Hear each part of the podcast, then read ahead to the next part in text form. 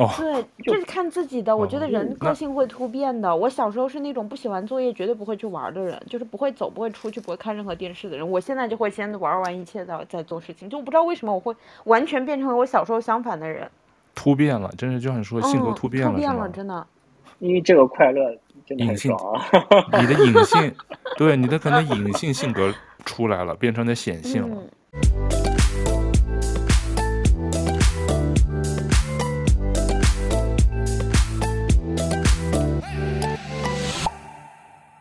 你好，欢迎收听豆瓣酱，这是一档跨越八个时区的闲聊节目。我是宙哥，在加拿大。不知道你有没有这样过这样的一个时刻啊？就是说，除了工作呢，觉得每天的生活都有一些千篇一律、迷茫，就是有种人生比如卡住了的感觉。然后每天都想啊，我一定要规划好时间，业余时间做点更有意思的事儿。可是呢，现在的人们啊，真正能够靠自己去思考的时间，感觉越来越少了，虚假的快乐变多了。为什么呢？就是说。像比如说抖音的这种团队，各大 APP 神秘的推荐算法，还有这种精心设计的综艺剧，无时不刻无刻的不在讨好着你和我，所以我们只需要动动手指，感觉无论在哪里都能感受到被精心设计过的快乐。时间呢，也就这样被偷走了。每天的时间，我们留给大脑思考和充电的思想高地已经被碎片化的信息和电子设备占领。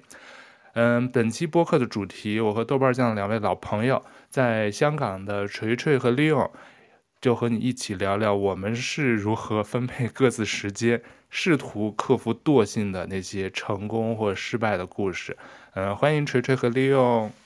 Hello，Hello，Hello，我们又来了。好，好久不见，好久不见。夏天聊过，你们都各自去放飞去玩了，所以现在秋天到了，我们又。言归正传，回到我们的小房间聊一聊天儿。这期的这个主题呢是锤锤提议的，我说哎不错，因为其实感觉我们每个人都有这个时间分配的问题，因为除了我们都是普通上班打工族，除了利用可能是自由呃做着自由职业，但是我们大部分可能都是每天要上班下班，所以我们的这个业余时间的分配，然后上完一天班就想摆烂，特别累。然后一天天的时间好像这么过去，总觉得我们该做点什么更好玩、更有意义的事儿。所以，我们仨其实都有一些这方面的故事。我们就是锤锤，既然先开的这个头，开的这个题，你就先说说你的这个平时的一天，除了上班，你这个时间大概怎么分配的？我觉得就是疫情这几年让我变得特别的摆烂。以前有一段时间，我是那种就是隔一阵子就要学点东西的，就豆瓣时间不是有点那种什么课嘛，然后每天还要打卡。我记得我当时最坚持的就是他做一个写小说还是写什么，反正就是写作的一个训练营，对。然后每天都要交作业，就你每天要根据他讲的东西交作业的，还有群。然后我那会儿是书展，哪怕值班到十点，然后也会冲到家里，就在十二点之前最后一分钟把我写的东西交上去。就，他不提交会怎么样呢？就，嗯，您今天的作业就没了呀？对，就没分儿是吧？但不对对，没有证书。哦，嗯，是豆瓣的吗？你上的是豆瓣的课呀？原来。对，他豆瓣其实有好多这种课程，然后我当时也报过几个，然后那几年好像还报过，就是有一个每天都要学英语的，他不只是记单词，他也是分那种 组的，然后就是每天要完成一部分东西，然后打卡的这种东西。就以前就是那种会逼着自己一直做这样的事情，但是疫情以来就觉得啊，时间突然你知道，就时间可能本来你每天觉得我要在这两个小时之内学习，嗯、但现在就变成了，哎呀，这所有大把时间都是供我玩的。那 然后人就变得很摆烂。那你感觉就是特别适合去上那种一定要每天打卡你才能坚持下来，你就不能靠完全的自觉自愿。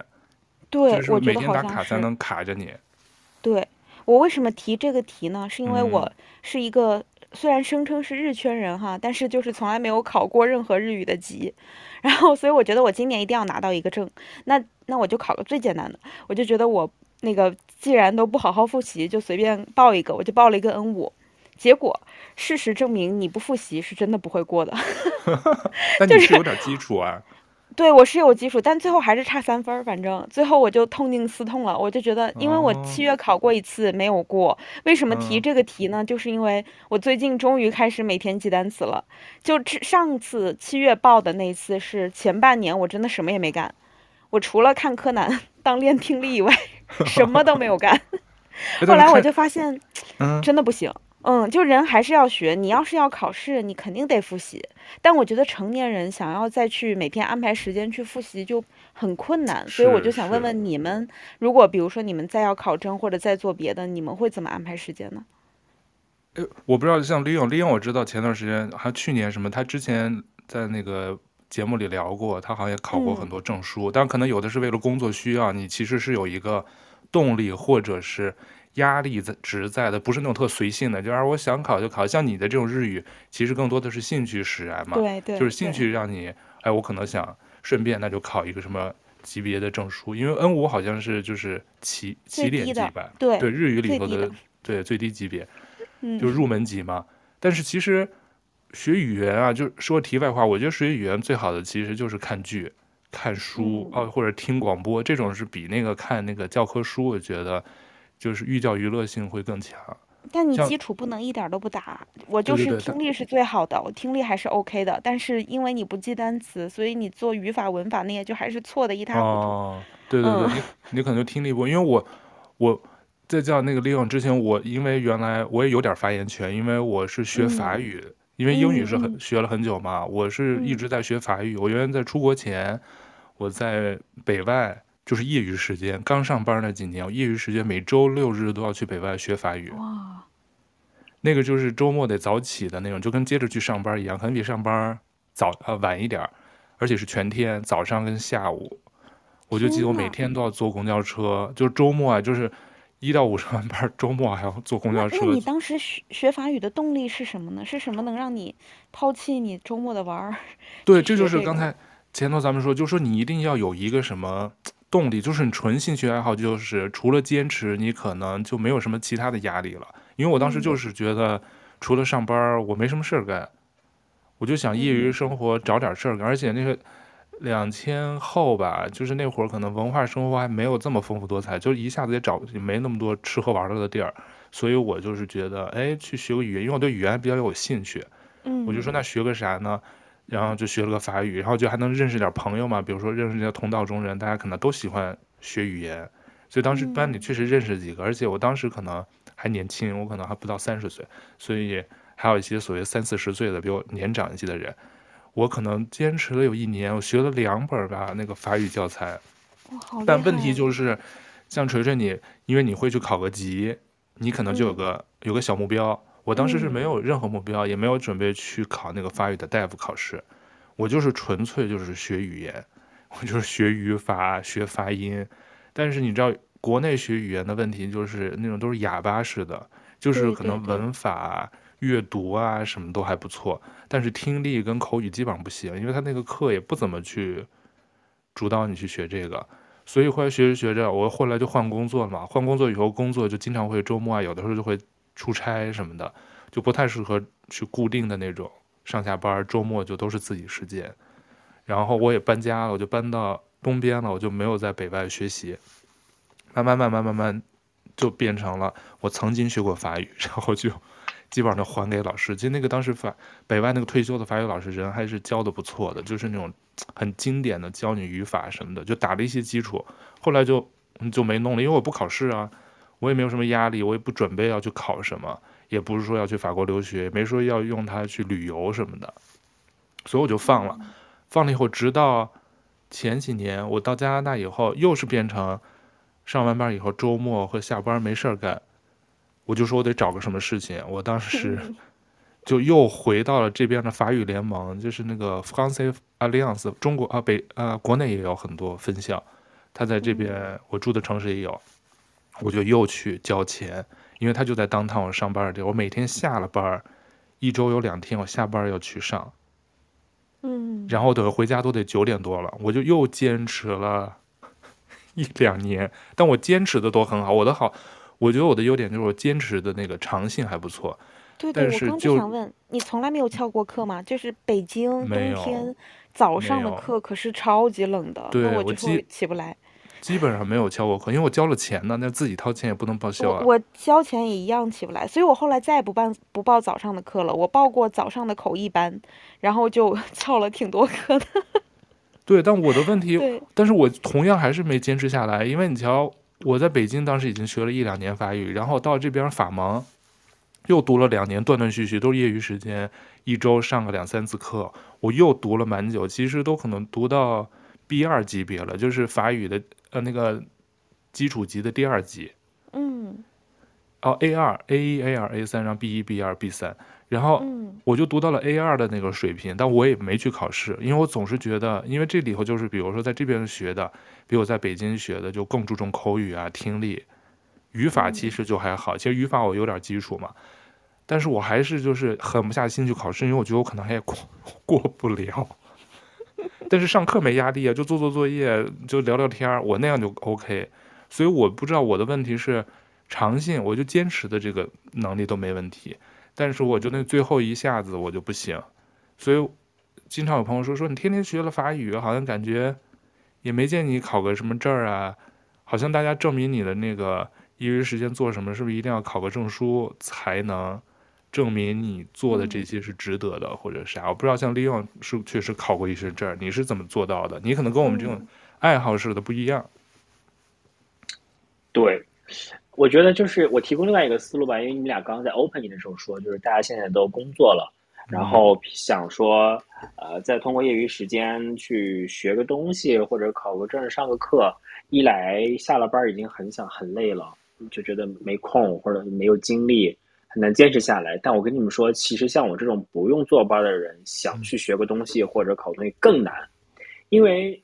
如果你去上班，其实你的时间是被强行的分割，强行的分割出了我的工作时间，嗯、是我的休息时间。嗯，但我们呢，是你要自己去想办法说，说你睁眼就想说，OK，我什么时候开始工作？我的工作时间是什么？我是我的工作地点在哪里？我的休息是什么？这个是你自己要去制定的。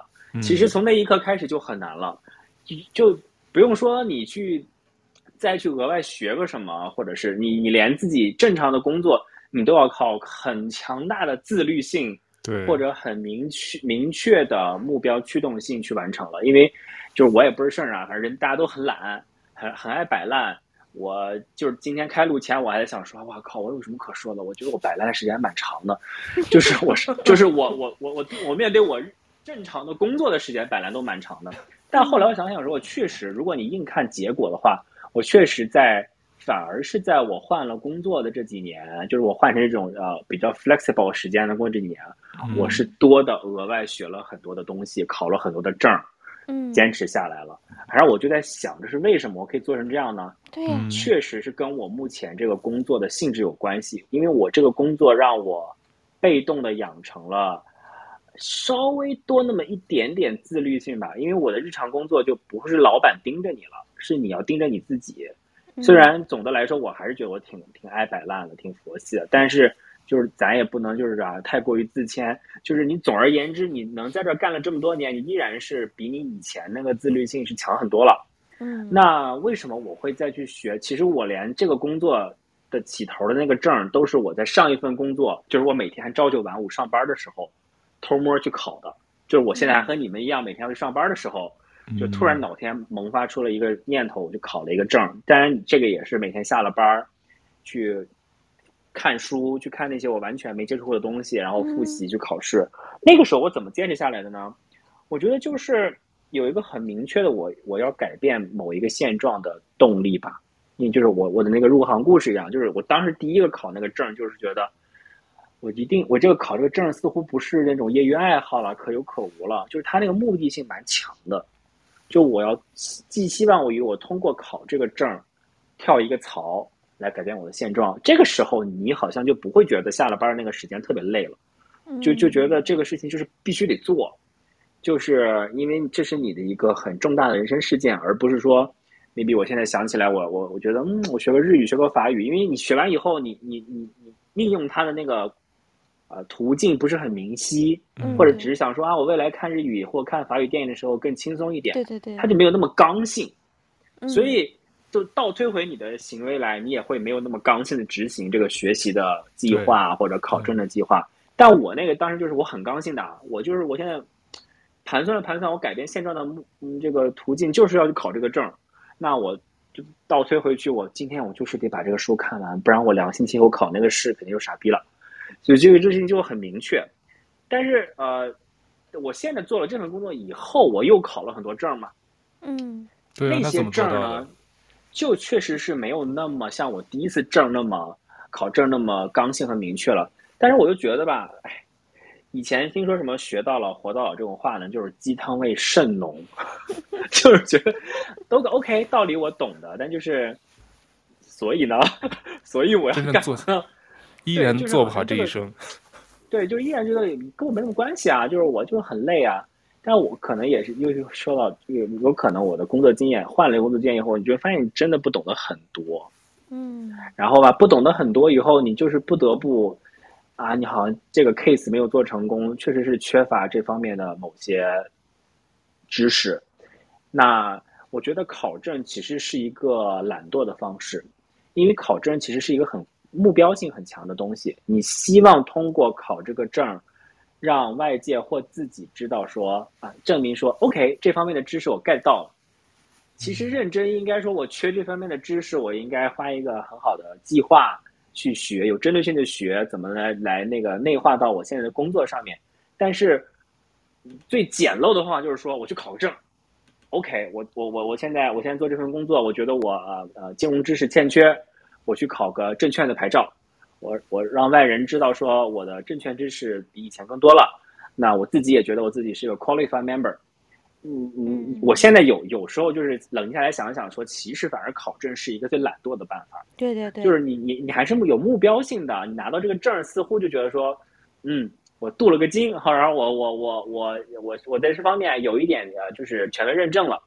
但是无论如何，在你考证的这个过程中，你还是要被迫去学很多东西的。这个东西学下来，到底呃能够运用多少二说，但是你学这个过程，你多少是学到了、吸收到了，然后你考了这个证，考试也不是那么简单的嘛，对吧？就是你至少是过了那个及格线，考过。所以我后来就有点发现，我特别喜欢考证。嗯，你就是应试型的，就是你应试型的学习。我现在想分享另外一个点，就是我发现啊，考证的过程很痛苦又很爽，有点很变态的想法。就是我到了这个三十多岁以后呢，你就发现脑子不如以前好用了。对，真的，真的，你知道我啥时候考的那个证券牌？记性去年吧，我觉得也，不仅是记性变差，理解能力也变差了。嗯，就是比如说我们工作了这么多年，就基本上，比如说我在保险行业工作了七年了啊，就这个行业里面，你是这个这个框框，我大概都懂了，我觉得自己懂得挺多的，所以你的那个知识体系就会固化住。我不知道。那个 Miss Q，你有没有这想法？比如说你在你现在在媒体行业做了那么多年，你会不会有一个赖以成型的认知模式、嗯、理解事物的模式？你很难主动的跳出去。嗯，那你被你被迫考证学习这个过程中啊，比如我考那证券牌，哎呀，我的老天爷，我觉得我自己这么笨，我怎么就看不懂这个复习材料呢？嗯，这个题就是做一遍错一遍，答案也看不懂，那个过程非常打击你，然后你就会发现说，哎。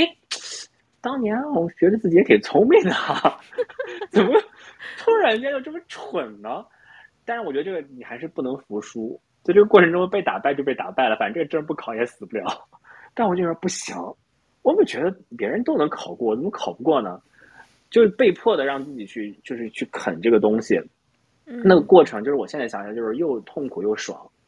就是痛苦在于说，你真的发现年龄给你带来了一些不可逆的创伤。对，他那个好像真的是，我觉得好像就是人到中年，真的不是什么，就是确实不如那个年轻的时候记忆力啊、理解理解能力。就是我觉得记忆力变差，我好像默默已经接受了。但我突然发现自己理解能力也变差的时候，我就给自己一个很很很大的一个震撼。然后我就开始把考证变成了一个让自己不要变衰老的一个对一个一个一个工具一样，我在被迫的训练自己。就像说、嗯、，OK，我现在确实是不如以前那个这个大脑运转的快了。那咱们先 keep 住，就是 hold 住这个状态，不要再差下去了。嗯、就是，所以我又后来又就疯狂考证，我我哐哐又报了好多证，然后就考。我我不瞒您说，刚刚宙哥和 Miss Q 开场的时候，我又报了一个试，又报又报了一个考试。刚刚天，刚刚报一个。刚刚 right now。天呐，你太适合这一期节目了。不，不是因为我们要做这期选王刺激的你吧？是因为其实这个之前我就有想过要报名，就是我不是前两天我去内蒙玩了一趟嘛。嗯。我在内蒙之前，我想说我又想考一个证，就是其实也不是什么了不起的证啊，就是香港那个地产营业员的证。嗯。我为什么要考这个呢？是因为我前两天陪一个朋友去买房。嗯，然后我就参与了他那个买房的过程，然后就跟那个我们那个 agent 聊的也挺好。哦，我就觉得说房地产还是挺有意思的。我是我，嗯然后呢，那个地地产人说你考一个呗，反正就是也不是说你要干这个，就是你多了解一点，因为你 maybe 对吧？就是以后有个证在手，兼职再卖个我白就想说好，豪那宅，我就想说那就再考一个吧，反正哇，但你行动力真的好强啊！因这么多不为去年压身。我换嗯房子的时候，我也觉得，咦，考个这个好像挺好的但是就是没那么迫切，就没考了。这就就是我觉得就这么着了。我要想分析第三个点，就是做人要冲动。嗯，就是其实这个东西你认真下来一分析呢，呃，你就会一权衡利弊呢，你那个执行力就会变得很。对，就会觉得，哎，这个有啥用呢？我又不对对做这个，对对还花那么多时间。嗯，比如说我考完那个证券的牌，我当然就是我们公司可以挂嘛，但是我到现在都还没有真的用过我那个牌去做出过业绩来。你比如说我如果我在考那个牌之前，我就想说，我盘一盘我手头的资源，我的客户，我到底啊、呃、有多大的呃几率可以让我以前的客户转到我新的证券的这个业务领域来啊？算了算了，说好像几率也不大，那那就不考了。其实这个东西脑子里面一过，这事儿就了了，这个证儿就没了。嗯，但我对当时想说，我每次在做做这个决定前，我想说，就是我就强迫自己把那条路封死，不要想那么多。你当时有这个念头的时候是为什么？嗯，你先去做了，对，拿这个证儿嗯，因为你其实你想嘛，考一个证加上复习，有有可能几个月的时间，嗯，拿到这个证，呃，你你有有有就就激活了这个证以后，你未来可以获益的时间很长，没有获益也就没有获益，你前期也就花了一两个月的时间，对吧？两三个月的时间，多少还学了点东西。那我觉得这个时间成本并没有说我要付出很，当然有一些证很难考啊，咱们就另当别论，那个真的是要就思虑的很多一点。但有一些学习的那个过程真的是要靠冲动的，就比如说这个这个证，我就是说，其实我去内蒙前就想报名来着，但靠网上一查，就是人家那个这一期的那个考试期那个报名启动日还没开始，正好是我结束回来，但我就忘了，你看我就忘了这个事儿了。就咱们录播客的那个当下，我突然咱们 opening 之前，我就想说，哇哦，哎，有什么事儿要办来着？哦，那个考试我还没报名。然后你俩不是在那 opening 啊，我就赶紧拿出电脑来看了看，说 OK，现在可以报了，哐哐哐，哦，难怪感觉你突然消失了，原来就哦、是突然静音了。就是我又怕过了这个，我又这个 moment 又忘了，又又没那劲儿了。因为它确实不是一个很必须要做的事情。嗯。但我想说，不行，我要抓住这个冲动这个点。哇！但我还是很希望，就是偶像，真的就是这这真的是 J 人，我觉得 就是不会犹豫，对。但是我觉得 Leon 他的那个好处呢，就是他可能这方面我们有点像，就是执行力都比较强，就是想到了就执行力都好强，对，比较想去做。但是还有一方面，我觉得 Leon 他刚才讲讲这些，他很大一部分他只跟他工作有关，他一部分就是想练脑子，让脑子一直运转着，不要就是变变得迟钝，嗯、是吧？嗯、还有一方面就是他确实这些是跟他工作是能给他增值的，或者是可能给他有些附加值。但是锤锤听你的，跟我们刚才讲的，其实更多的是爱好驱动的，所以爱好驱动的有可能确实 就是他给你的这种目标性啊什么就没有那么强。我觉得得这么看，就是如果按六的说，量、嗯、这样的说法，就是其实和我的工作相关的，比如说我可以去学略学点设计，略学学点剪片、哦啊、什么，其实都是应该的，这些我都知道应该要做，但是就是它每年就会出现在我的计划中，然后每年就从来不去实现，推到下一年。就是你就是没有，就是没有这个动力去做。就是你让我去学语言或者报一个什么，我可能就会立马去做了。就是我觉得可能你内心里还是很抗拒做这个东西。嗯、就那你内心不喜欢会不会？就你还是并没有很想去学这个东西。我是有兴趣，但是因为我对技术类的东西就是非常的不擅长。对。就是一弄那种软件，我就不就反正就是会弄得一团糟。以前也试过学过，就非常之混乱。我就觉得我很不擅长这个东西。那嗯。那不擅长才应该跳出自己的那个学习舒适区啊，就不要老去学那个自己顺手的、拿心应手的，就是应该去学一些那个，那才练脑子啊。因为我们人到中年，目标就是不要变，就脑子要转起来。我觉得学语言其实特别好，因为你不是说，你前段时间还我们聊之前也说，你除了学日语嘛，还有就是因为我这。哦对啊，你不是很喜欢 泰剧啊？对我泰泰语我终于报班了。对，说回泰语这个，我我略插几句哈，就是我有个朋友，就是今年不是 BKPP 来开 fan meeting 吗？我就说，哎呀，他们还得讲讲英语，然后有些东西我也听不懂。我朋友说，如果你从开始喜欢他们的时候就好好学泰语，你现在不就听得懂了吗？我说哦，好像是这样子。那我这几年就是我有空的时候，你与其去课堂，你还不如好好去学泰语。确实是这样。那所以就是说。那你觉得你泰语泰泰语是不是没有什么考级这一说，没有级别的？我不知道，但是我的目标反正就是先，就反正至少现在报班了，因为我之前也买过一些网上的课，就。就是很难，你每天去花一个时间去看。一会儿我们再聊这个时间到底怎么分配。你们要是学习的话，然后我就觉得哦，那我先报一个工作日晚上的班，这样我比较有可能会去到的。就周末那种早上，我就绝对不可能去，就是我真的起不来。就是对自己也要有了解，才可以安排学习任务。对啊，因为我说到这个，我唯一刚才那个利用聊的时候，我就想我也考过一个证书，哎，我就是在疫情的时候，我考的是那 PMP，就是那个项目管理证书。那个其实对项目管理，那个国内好像也能考，呃，香港应该也能考。我是我也是忘，我也是为了那是为了工作，那我唯一一个为了工作觉得有可能用得上，其实然并卵，现在也没什么用用处。我只是挂在我的那个就是 email 签名，这是一个 credential 嘛，它是可以加在那儿的，就跟你的学对，就有时候 title 其实是这样。对对对，像我那些证目前也没有特别用得上，但就是觉得加在名片上，就是。那我还考了香港公务员的证呢，对吧？哇，闲着天哪！闲着你你不还能考公吗？我就纳闷儿，哎，一会儿再问问你时间怎么分配，因为我觉得你电影也没漏看，演出也没漏看，然后你又考了证，然后也还经常约朋友吃饭，那个啥，你到底怎么做到的呀？这就是住在，对啊，我就哎。嗯，我我就觉得，哎呀，对你的时间分配怎么弄的？时间管理大师，嗯，这是个正面的一个词啊。时间管理大师在我们这里头，我真的很佩服。啊、因为确实，因为可能利用他说，他虽说自由时时时间，但其实自由时间就像他刚才说的，其实对你的自律性要求更多。要不你这一天其实反而没有任何时间的约束，你是很容易那个时间就东干干西干干，最后啥都没干。对对对，就像周末。是吧？周末你要真是，我就是觉得我就是这样啊，就很容易东干干西干，啥都没干。但是你说你确实，但但结果来看，你确实已经就考了很多证了吧？就有用的没用的，你反正都考了。很多证，我都老我回头想起来，也考证也没占我特别多的时间。那你都呃，可能我考那些证也不是特别难吧？那你需要 学习吧？对，你每天大概学多久？你会每天固定一个时间吗？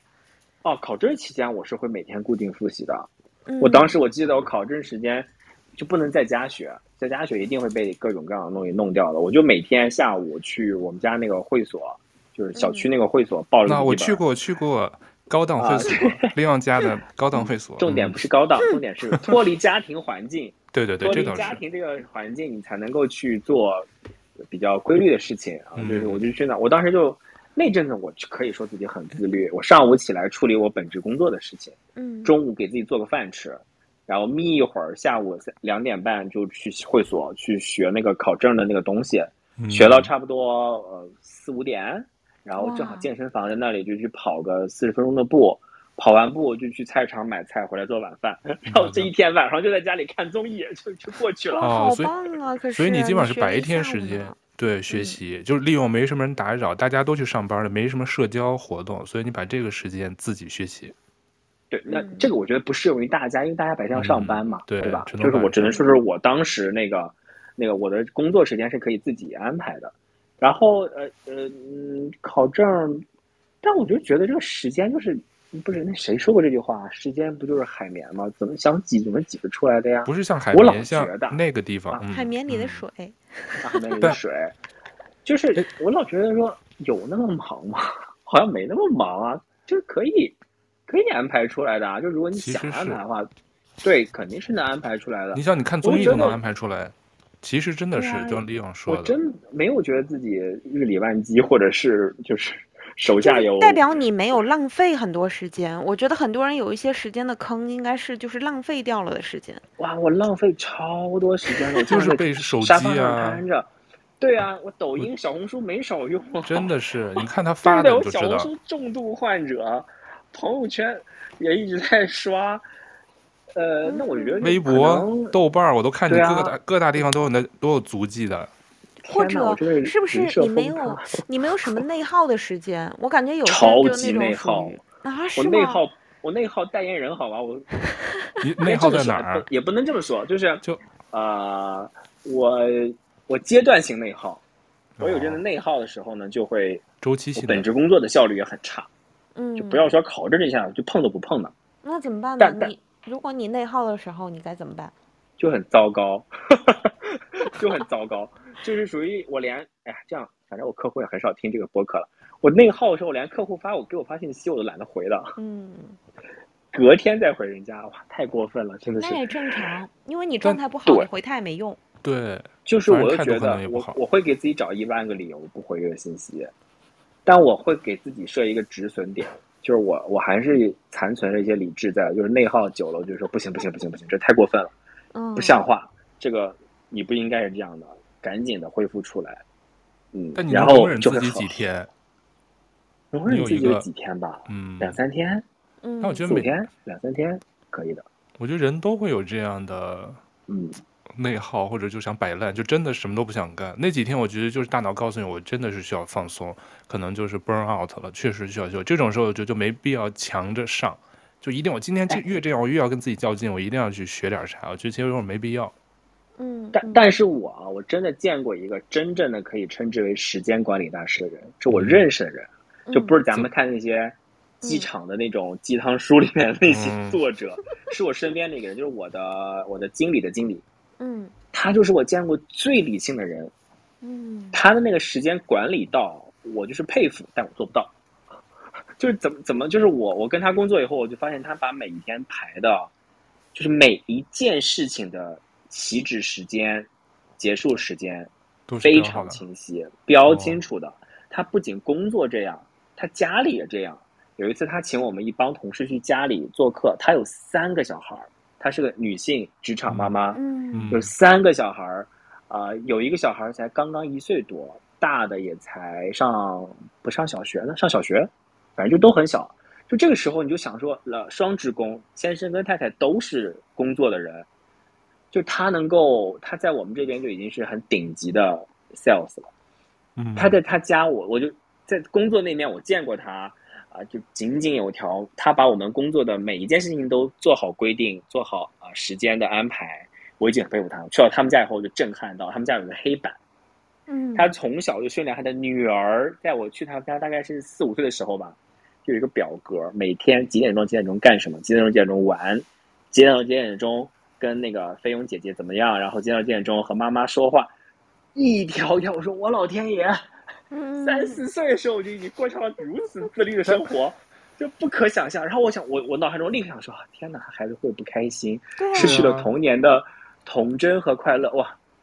哦，我不到这个时间点还不能跟我妈妈说话呢，我就必须在这个十 点，不是三十到十一点。不是说这个时间不能妈妈说话，是其他那个时间妈妈在忙，妈妈在工作，你可以跟妈妈说话，但这个不是我们一个充分交流的时间。就你要知道，这个时候你要尊重我的时间哦，妈妈不是二十四小时都要陪你的哦。我虽然在也在家，但是这个时间我在工作，你当然可以来找我，但是你要知道，你不可以肆无忌惮，你不可以任性。但是妈妈一工作完，就是完全属于我们时间，我们就可以疯狂的玩。然后他女儿完全没有感受到那种被。啊，这些所谓的条理或条框压抑住的那种感觉，见了人非常的落落大方，很开心，跟那个陌生人的互动非常好，就感觉，就我会以为说，哎呀，这小孩过得也太压抑了吧，对吧？没有，就是哇，跟你疯啊闹啊特别好，但一到点儿，小孩就说妈妈，那你跟叔叔们聊吧，我去阳台去跟我的那个我要去画画去了，他就走了。然后说哦，因为黑板上写的做到的，聊天时间已到。没有说你现在要去阳台去画画了啊，然后他他也不是说就 sharp，就是到七点一整，就到那个时间，他他自己好像看了看表说，那个那个我要去玩了，再见就跟我拜拜。我好像说不可思议是怎么做到的？嗯 就是我觉得我佩服，但我做不到。我觉得，但但我不知道如果我这样我有没有乐趣？我可能可能还是想随性，或者他到了那个水平，因为我知道有些大佬。就除了像你老板、老板这种，还有就真的大佬，我看他们真的是时间，人家其实反而有很多时间，比如这个点是跑步，然后这个点是录播客。就我们知道有些大佬的那播客，我们就说他怎么那么忙，那么这么多公司要管理，他都还每周能拿出一一个小时来录播客，就是这么说。因为我们有的时候，哎，我好像这周没时间。就是照顾家庭照顾的很好，然后跟孩子玩的很好，经常出去玩。他们就真的是把就会可以非常理性的把自己的人生分成一个一个一个模块去那么操作。嗯、因为我们问过他说，就很熟嘛，大家聊天就说，那你有没有内耗的时候？就是有情绪的时候，人都是有情绪的嘛。就是比如说，他说没有啊，有什么情绪啊？有什么问题拿出来我们解决啊？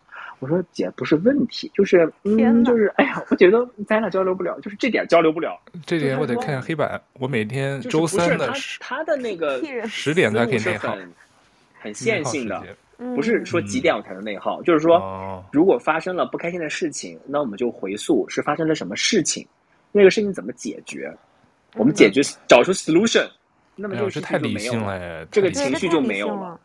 对他特别理性，然后我们几个人就觉得说。不是，就是不是解决问题，就比如说，就是工作到一段时间就会就就乏了，对吧？就觉得哎呀，是不是可以？他说为什么呢？就是那到底是发生了什么呢？就是他是这样的人，十万个为什么。所以我就觉得一定是提很高可以做时间管理大师，就是因为他就是足够理性，他的那个情绪会被消解在。啊，解决事情的这个一个一个任务当中哦，对对对。然后我们也认识很久了，我一开始说啊，这会不会是一种人设呢？不是，就是要做一个那种高你说到这个，我这两天因为这个题，我还回想起来，我小时候是一个很 J 的人，就是小时候那种连寒暑假我都会安排，比如说八点到九点写语文作业，九点到十点写数学作业，十点到十一点折纸。就是暑假，这是我给自己的安排，然后我每天都严格的按照这个来。就我小时候其实是一个很严肃的人，我感觉就是很严肃也很那啥。但是呢，因为就是人性是一个，我本身又是一个很 emotional 的人，所以如果当我 emotional 的时候，我可能会这个状态就会停一两天。但我可能状态好了，和和利用刚才一样，就是我我觉得我止损了这个点，那我就又回到了原来的状态。我觉得之所以变成现在这么屁的状态，是和就因为我研究生的时候那阵子身体不好嘛，就天天都是晕的，就你没有办法再按原来那样就是很严格的状态去安排自己去做什么了。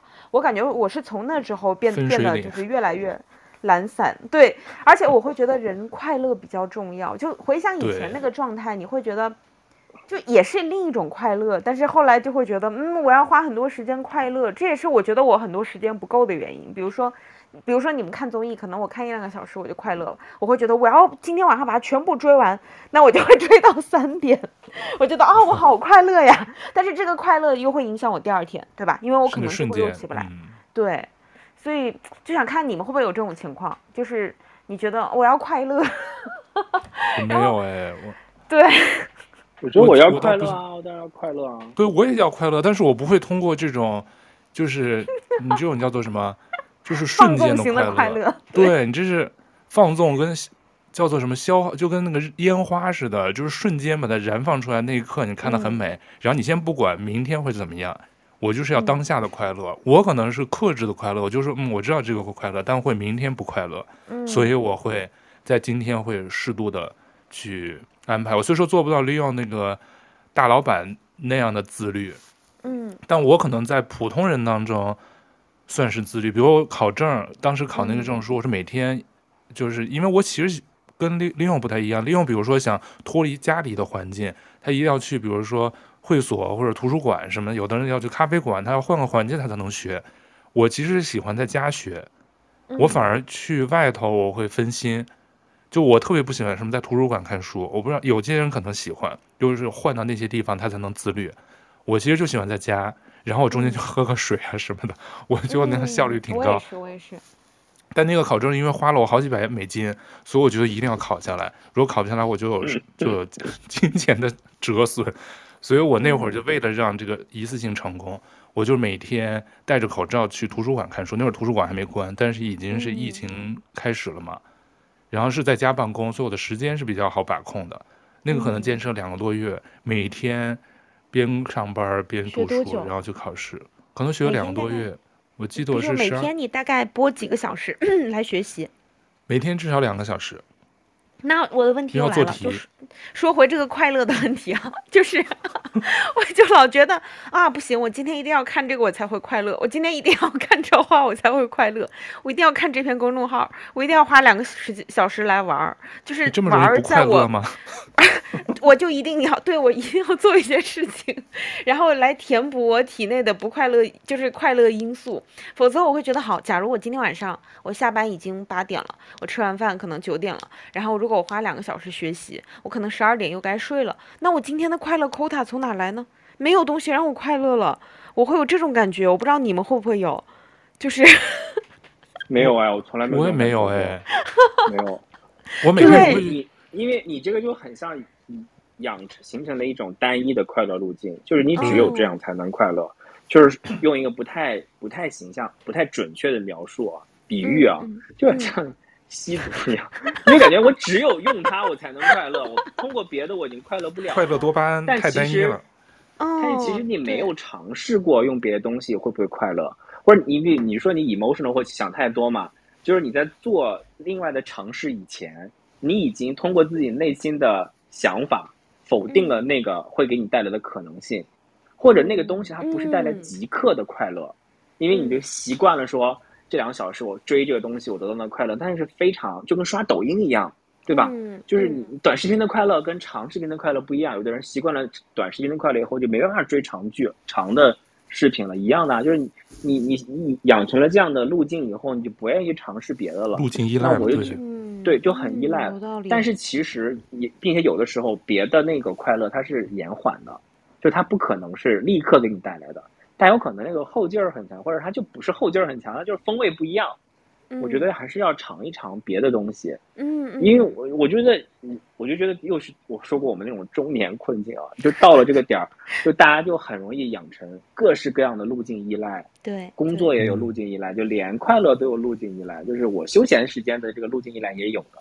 但我又想说，其实我们才三十多岁，就是理论上我还有。应该一半或者是三分之二的时间，我就已经开始就是就是固步自封了，就好像也没必要。并且另外那个也会形成习惯的，就比如说我们比如说比如不考证或者是学习这种东西也会形成养成习惯的，因为你试过一次以后，你体验过了那个过程，然后有了那个结果，然后有那个开心或者小小的成就感以后，你觉得也蛮好的。也没有那么难，或者过程也没有那么痛苦，或者还带来了一些你你前期意想不到的好玩的东西，或者是收获了好玩的别的成果，你会再愿意你再次尝试这个东西的那个克服的那个前期的那个斗争就没那么长了。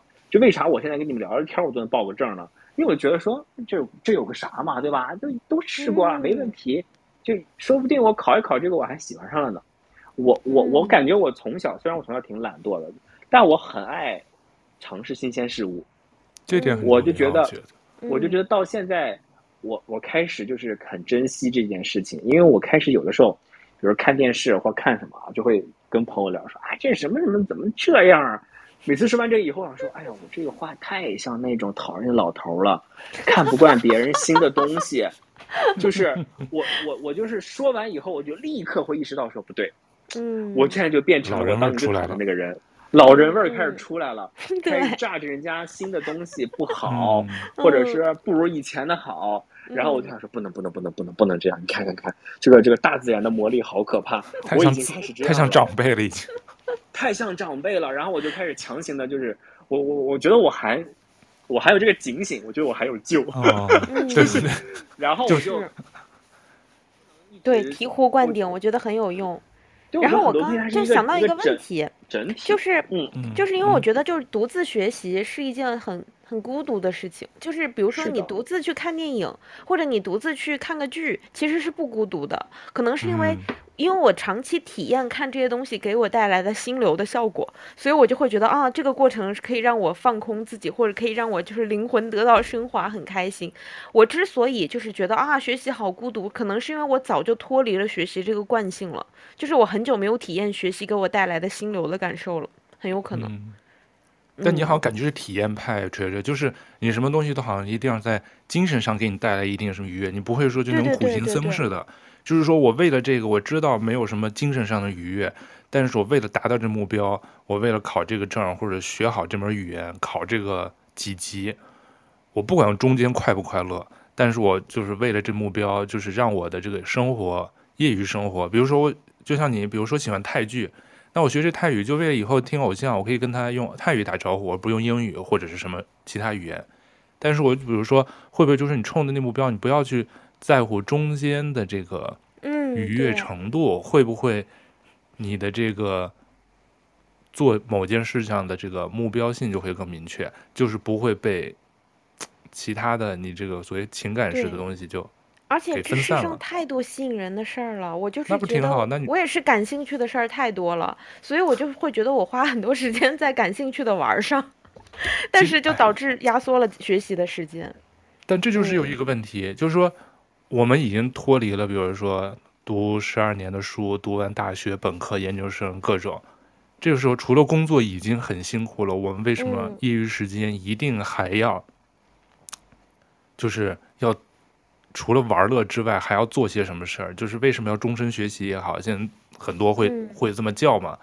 就这其实是有有一些矛盾的。一方面就是啊，人这一辈子已经很苦了，我已经读了几十年书了，我现在打完工我就想刷刷剧、刷刷手机，不是挺开心的吗？我干嘛还要那么上进呢？因为这有些就是为了就是上进带来的，我要不上进就是摆烂，真没必要。我们就就都不用讨论这些，就是看剧。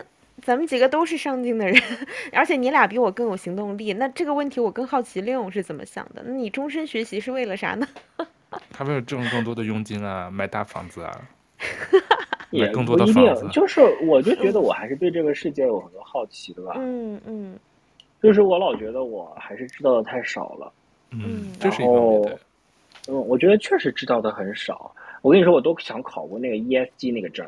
就是最近不是很流行那个，嗯，那个叫什么来着？哎呀，叫什么绿色环保，那叫什么来着？啊，真对，就这脑子了，真的哇！你是说碳排放？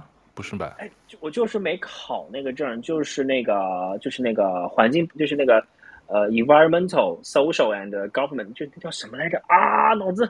ESG 啊，你说的？对，ESG。啊，就是，嗯，这是香港才有吗？什么？全世界都有的一个证。嗯啊，这还有个证书，我真不知道哎，这个太我都没听过。太让我环境治理，这个环境公司治理，这个就是这个就是我刷小红书，然后我看到有人，嗯，嗯就是一个 ESG 分析师，就是就是就是你知道很多企业，嗯，比如说 Apple 他们在做很多事情的时候，不光要考量商业目的，还要考量这个企业所肩负的环保责任，嗯、呃，社会议题以及这个呃这个呃政府管制的问题，就是他要有一个评新的评估。标准来衡量一个大的企业怎么做，我觉得哇，好有意思啊！然后我就看到这个证是 open to public 考考的，就是他没有你，当然你自己要学一个 course，然后然后完了你就可以自己去，就是我就觉得这个，我觉得这有可能是未来的一个发展的方向。哦，他是但这个东西跟我的嗯本质工、嗯、本质工作就是毫无关系。对对，我就觉得但是就好玩啊！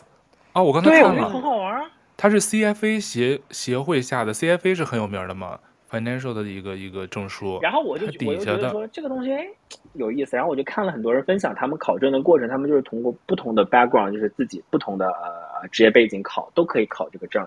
然后呢，呃，我看了一些，就是呃就是那个难度，我就感觉嗯似乎我还是可以挑战一下。然后就但这个事情就是我一直没做到，就我想了好几次，嗯、然后我就一直懒，就一直不知道被什么事打断哪哪哪哪。就他就属于不是那种呃非常急迫考的，嗯，然后我就忘了是，个备考的项目，就是你随时可以考，因为证书太多了，你可以考。我看了七百九十五美金呢，这个报名费。对，有可能也是当时因为太贵了吧，就是我没有立刻就这个冲动劲儿没有被这个金钱就被这个金钱打败了。我觉得有时候我会有一些，就是比如说考证这些东西，我会有点功利导向。就算我感兴趣事也也很多，但可能未必是有证的，就各种各样东东来一点西一点，然后瓜分我的时间。我会我却觉得，哎，我好像没有获得啥。如果这种要获得的东西，我就会觉得，那我获得它有啥用呢？我花了这么多人力物力是为了啥呢？我这个时间，就这个时间，我总觉得我这个时间可以拿来去做更多有有意思的事情，比如多看一些电影，可能就是代表你真正的兴趣到底是啥。嗯。那我挺好奇，我就我觉得你要试一试，就是你试完以后你觉得没意思再说。但我现在听了你很多故事，基本上都是停止于就是思考这一步。嗯嗯，对，他没有、嗯，我觉得结果不重要，并不是说学习或考证就真的会让你的生活多好，但你至少去试一次，就是全心投入去我学个新的东西，或者全心投入去考个东西，然后这个结果 OK，我们又尝试过了 boring。但我觉得 那也算了，那你以后就不会纠结这个事情了，嗯、就不会老说，比如说我们会就是哎，其实我也想了很多，但我最后又放弃了啊，就是好像有点遗憾的一个口吻。但我觉得说可以花更多时间。我觉得很多事情就是停留在你停留在了前置阶段。嗯，对。你如果你真的试一次以后，你得出了那个结论，它就是不适合我，那你就不会再为这件事情困扰了。那你就是刚刚说的嘛，嗯、我真的就是我只愿意做我有有兴趣的快乐的事儿。嗯，快乐的，我就是一个享受即是快乐的人，我就可以很笃定的做这个事儿。我就在做这事儿，我就不会再被那些说，嗯、哎呀，我这个人是不是又浪费了点时间，光做这些无聊的事情？嗯，嗯我觉得。内耗就是这样的，因为 你不停的想 A B C D A B C D A B C D，但是你其实没有做 A B C D，但你的人又会忍不住的理性上想说，但其实我觉得 B C D 也还是应该做一下的，为什么我只做 A 呢？嗯，所以我觉得你还是要试一次，才会让自己内心笃定一点说，说这个东西我不喜欢，这个事情说出来你就更你就更笃定了，你不会让自己那么内耗了。嗯，对，我觉得利用老师说的很对，他就是远程会诊。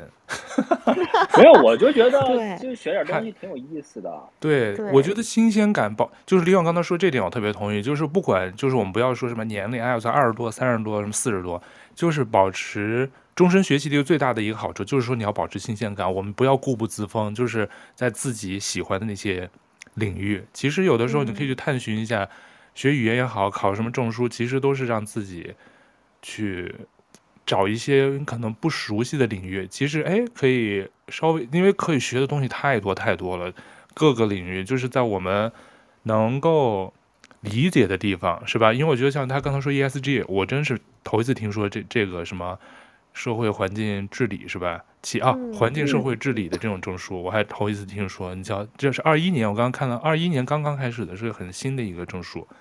但是其实不一定是考证了，我觉得锤锤像我们可能不是像利用这个这个叫什么，不是功利性啊，就是打着双引号的，他其实是一方面是工作推动的，还有一方面他可能自己抱着就是我要学新东西，我觉得这点是特别难能可贵的，不管是什么年龄段，就是有这种心理是特别重要的。但是我特别好奇有一个小问题，就是你们有没有就是生活中就那种迷茫，就觉得我这生活是在静止状态。就温水煮青蛙的感觉，你们会平时有这种状态，所以才愿意去做一些改变吗？还是说现在就觉得特别棒了已经？锤锤呢？我不会，我会觉得还是还是应该有点进步，不然也不会提出这个这个题。其实我提这个题就是想听听你们怎么说，因为就知道你俩都比较节约又很比较自律，然后就想看看你们是怎么做的，然后给我一些参考。对啊，你是来听课来的，免费听课。利用呢？利用，我觉得你应该没有这个迷茫的这个问题吧？或者觉得生活太静止了？我，每三天都觉得我自己在摆烂。就每三天我都会觉得说 哇，我干嘛？每三天根本没有跟上时代，然后根本在行业里面就我经常这么想。我跟你说，我就是一个，就是一个非常想特别多的人。嗯，我有可能上午还觉得说哇，我好成功啊，我就就就感觉自己很优秀。下午就会说什么呀？你就是很优秀，真的是不行。不是，我真的很我很容，我就是内耗之王。真是看不出来，我很容易这样。对，我就装的比较好而已。嗯，因为你可能给外人看就是特别棒，就是整个包装或者给人的感觉就特别积极向上。我要让别人知道那不叫外号吗？对啊，你就看不到啊。但是我不知道锤锤你，嗯，锤锤你听完我们的这个，因为我觉得你也有代表性，我们其实可能都挺多，就还是挺有普遍性的我们的这个情况。嗯，我觉得你就应该像李勇说的，就先试试。先，比如说做一个可能不一定说让你听上去就能那么快乐的一件什么事儿，你可以先试试，先不要去权衡利弊，先做，做了以后确实可能有的不适合你，那就不做，你还是接着找你的快乐，因为我觉得快乐还是很重要的。嗯，是，不过我今年就觉得让我特别受用的一句话是，因为尤其年初嘛，因为开关之后，我觉得前两年就感觉就是生活就会变成很容易跟朋友们出去晃一晃，吃吃喝喝，看点啥东西，然后就是变成了一种非常。无脑的快乐，然后 年初之后就开始发现人有点难约了，然后就感觉年初我经历过一段有点焦虑的时期，然后有点难约，为什么难约？因为大家就开始出去了呀，就是有出去的人就不像以前你随时随地大家都在香港嘛，现在就发现很多人都不在了。对，然后现在就不在了或者干嘛，就没有以前那么呼之则来了，就有这种感觉，哦、然后。对，然后就我那阵子就处于，哎呀，还处于前两年的惯性当中，我就会觉得啊，你就是突然感觉要要自己开始就是思考一下，我今年该怎么样。然后有个朋友就跟我说了叔本华的一句话，说要追求人生的平静，而不是人生的快乐。我觉得哇，这句话对我今年真的受用太多了。就是你如果想我每天都要找新的刺激点，其实很难的。你怎么可能每天都找到新的让你快乐的刺激点来呢？是不可能的。但是如果你的目标就是不要有太多的平静的，就是我吃点开，就是自己快快乐乐弄个食物，然后呃平静的生活，可能点个东西，然后家里就是弄得整洁一点，其实这就是一种平静的快乐。我就觉得嗯，好像是挺有用的。对，这个、嗯、你一说叔本华，叔本华好像就说过这个话，就特别像你说的，他就说你好多人想的。做一件事儿，先想着别人怎么看，或者说他他好像那意思就是人生中有一半的麻烦，其实或困扰，就来自于我们自己先对行动结果的焦虑，就先做没做好，你就先是结果导向了。嗯，所以就你刚才说的很多他的事儿，就是循环往复啊，从出生到死亡是吧？欲望怎么怎么样，好像其实就是就是你有时候先不要管结果，就哎，这这玩意儿怎么说？我觉得有的还是得看结果，比如考试，你可能还是要看结果。你的目标就是先要过。我就觉得大家还是可以做事冲动一点。对对。该冲动还是得冲动。说。对。但我就是老冲动爆了。失败嘛。冲动爆了不复习，这就是我。大不了就亏几百块钱嘛。对，我这是不是亏了一次了吧？亏了一次就后悔了吧？啥一点。亏了一次就开始学了，这一次就真的觉得我今年不能花一千四在一个考不到的东西上。不是你想想，这个健身房咱们亏了多少钱？报了多少健身房的那个？哎，我健我健身房这两年赚回来了，我基本上日打卡哎，或一周打四次卡。人间清流。用那个日日日每次付费以后，这么算下来，比以前那个包月或者包年。省很多钱，嗯、真的。那肯定啊，对啊。所以我觉得，我不知道今天利用什么有没有答解答这个 垂坠的这个困扰。而且你下一步，我觉得比如你的泰语、日语，没准现在你就有更好的这个方向，是选一样还是两个齐头并进？我觉得你可以自己去去衡量一下。但是其实你本身学这些，我觉得完全没问题，因为。我要是我，我就觉得，哎，学个语言，学个泰语，完全不会接触的，真的挺有意思。因为你的完全是兴趣嘛，你是追剧、追这个偶像团体才想去学。其实这是一个特别好的动力，比一个就是像我们又不想考证，就为了去泰国去玩，而且你离泰国还特别近，可以直接去泰国实地口语练习啊。对对，飞过去就练。泰语可亲切了，是不是？嗯，你这这真的，你就可以从这个先开始，哎。嗯。但是泰国泰语是没有什么证书啊？有语言级别证书吗？不知道有没有哎，但是他如果想继续学下去，应该。但我我对泰语要求没有很高，日语我是一定要考到证的。日语我觉得，因为我真的是断断续续学了十年了，然后就是真的断断续续，所以我觉得日语我必须得拿到一个证。然后泰语的目目标就是为了可以唱歌而已。啊，你瞧，反正你都有目标，我觉得就有目标就好。就哎，那我这法语也应该定个小目标，我愿意去考一个。不行不行，我害怕害怕，口语跟那个 听力都不行。哎，但我纳闷儿，就是你看你，你看我，像我中今年报七月的那个时候，我就是真的也没有复习，嗯、我也知道我语法那个单词都一一一，我就报了，反正因为我觉得我不报我是不会学的，结果报了也没有学，嗯，但是这次就这一次就报了之后开始学了，因为我就觉得我已经浪费了一次钱了。对，其实你报很容易的，你报完之后就开始以你报的时间倒推开始复习嘛。哦，这就利用说的，你先冲动一把，先把钱交了。我不行，我觉得我交了我。就你要 well pre prepared，就你一定要觉得你复习的很好了，然后才去考，是吗？嗯，对我我可能是觉得同时吧，就我可能确实心里有个底儿了，我可能不能太裸考，就是我完全觉得肯定过不了，我就不想花那冤枉钱。我就会硬去。裸考是肯定不行的，我就硬去。裸考那就是糊弄自己。因为我觉得这样我就当去做了个真题，啊、省得你还得去买题。那没 必要，那我为啥不买题呢？对吧？因为我已经报了。报了，我就是要认真干的，对不对？就报了就不要那个啥了。嗯、但如果只是就是我，我觉得这个东西我们还是不能骗自己。我觉得我们很容易骗自己的，就是糊弄自己比糊弄别人轻松多了。对对对，这个糊弄跟那个冲动还两码事。嗯，确实。对，因为糊 糊弄别人，你还要担心人家能不能识破你；糊弄自己太轻松了，是吧？大家就是得心应手。嗯。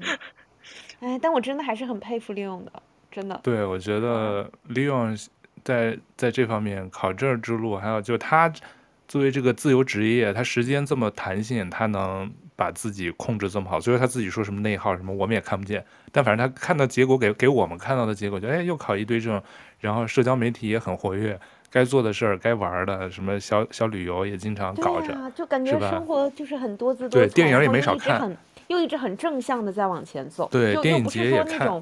又不是那种你看那种啊，天天去 打卡各种各种班什么，你感觉他正事儿也不干，你也没有觉得他有什么进步。嗯、但我觉得廖老师好像就一直在正向的进步中。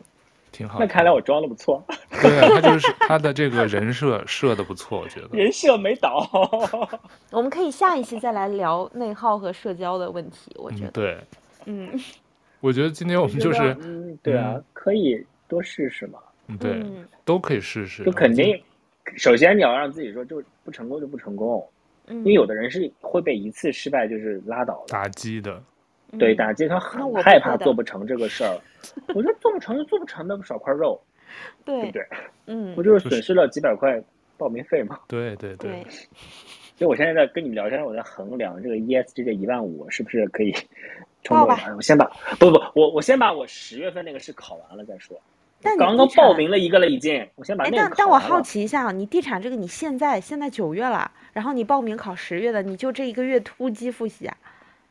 啊？怎么？哇，这么厉害！就是他可以这么快考过的吗？不是，哎呀，咱们在香港，咱们又不是没见过做地产的啥人，就我目测我不应该比他们差吧？嗯，对，是。加拿大这边也有几门课，应该那个不是特别难，说说实话，可能相对。我我就感觉我老是那么容易，老是吓退自己。对对对，我就觉得啊，我要复习半年，哎呀，我最近没空，算了。如果这个东西要复习半年，我就不干了。对，可能我觉得一两个月，上班族 对，那我也去查一下。我查一下，先不考，我先搞语言。可以可以 cover 掉的时间半年内，那我很有可能中途会放弃。你先考，你要是很容易考过了，我就明年考，先立个 flag。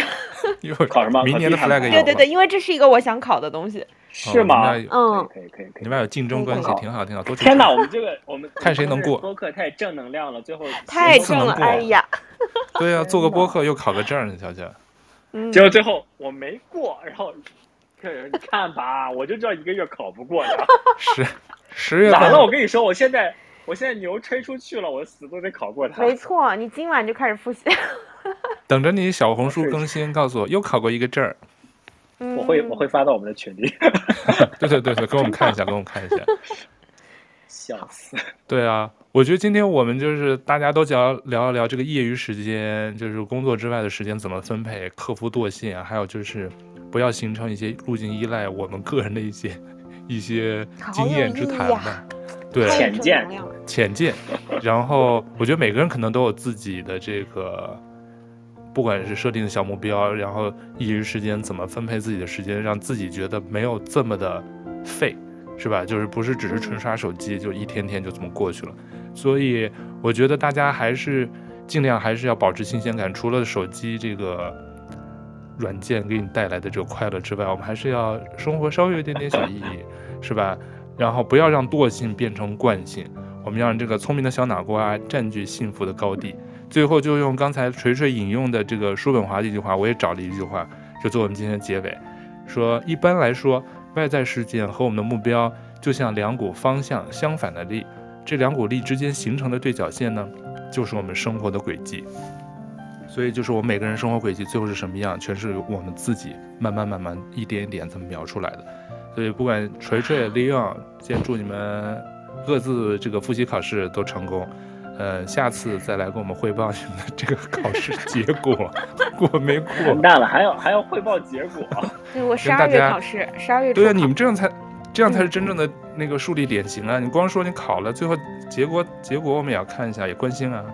考证大王，嗯、香港考证大王，香江考证大王。我看我下次什么时候考试啊？我十月十，等下我刚报的那个名，我还搞到我的那个，我已经加到我的日历里面了啊！十月是二十号。哇，好，那我们十月底找什么一期聊的时候，你就顺便跟我们。十月十月二十号是我生日的第二天，哦、我要是过过不了那个试，考不了那个试，我就不过生日。然后给我们直播上网查成绩。天哪！我刚刚应该把那个公布成绩那天点不同意来着，因为那个成绩是可以公开可以不公开的。我应该选不公开，这样就查不到了。你好好学习吧。我跟大家说，我跟大家说，先立个 flag。嗯，先立个 flag，提前预祝你们都复习考试成功，也谢谢你来。你也好好学习。好，我我也 day day up。好，那就不能光督促我们哦。对对对，我也得找点什么事儿干。我今天录完播客，剪剪辑完这期，我也做点事儿干。我在群里再给你们汇报啊，我干嘛？辛苦周哥了。嗯嗯。好，那谢谢 Leon，也谢谢锤锤做做客这期豆瓣酱。那我们下期再见喽，拜拜。拜拜拜拜。拜拜。